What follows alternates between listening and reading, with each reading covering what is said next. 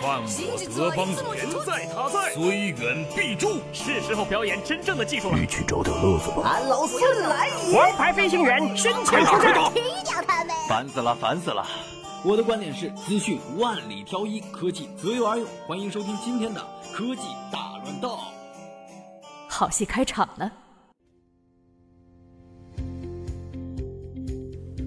OK，又到了收听科技新闻的时间。今天我们来看一下今天的四条科技新闻。二零一七年国产手机涨价是一个大趋势，这不，新年刚过了没多久，红米手机就开始调价了。今天小米宣布，由于元器件采购成本上涨和汇率波动的影响，红米四和红米四 A 的成本增加了不少。之前制定的零售价已经严重低于产品成本。为了保证正常供应，小米决定红米四系列价格均上调一百元。从今早九点开始，小米商城、小米天猫官方旗舰店、小米之家等渠道已经执行了新价格。苹果推送的 iOS 十点二受到了用户的广泛好评，甚至有人表示 iOS 十点二把稳定性又带回来了。不过，苹果在上个月发布的 iOS 十点二点一似乎又搞出了新问题。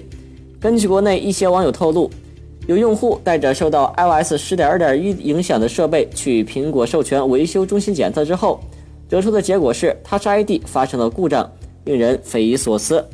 在这里，我建议各位在升级 iOS 十点二一之前，最好要三思而后行。今天有网友在微博上曝光了新款顺丰定制手机，外形设计相比之前要好看了不少。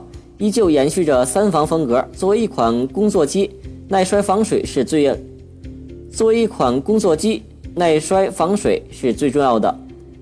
新款顺丰定制手机运行安卓5.1系统，能够安装日常使用的软件，但 WiFi 功能不能使用，USB 调试也不能使用。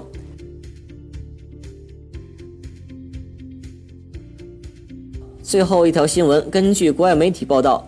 近日，苹果向美国专利局申请了一项新的专利。这项专利是有关新的镭射抛光系统工艺，它的目的在于激光镭射为陶瓷等材质的部件表面抛光，打造特殊的抛光表面。之前的消息显示，苹果有意推出一款更昂贵材质的 iPhone 产品，因此苹果今年极有可能会发布陶瓷版 iPhone。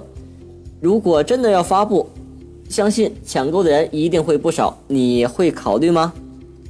以上是今天的新闻，我们下期见。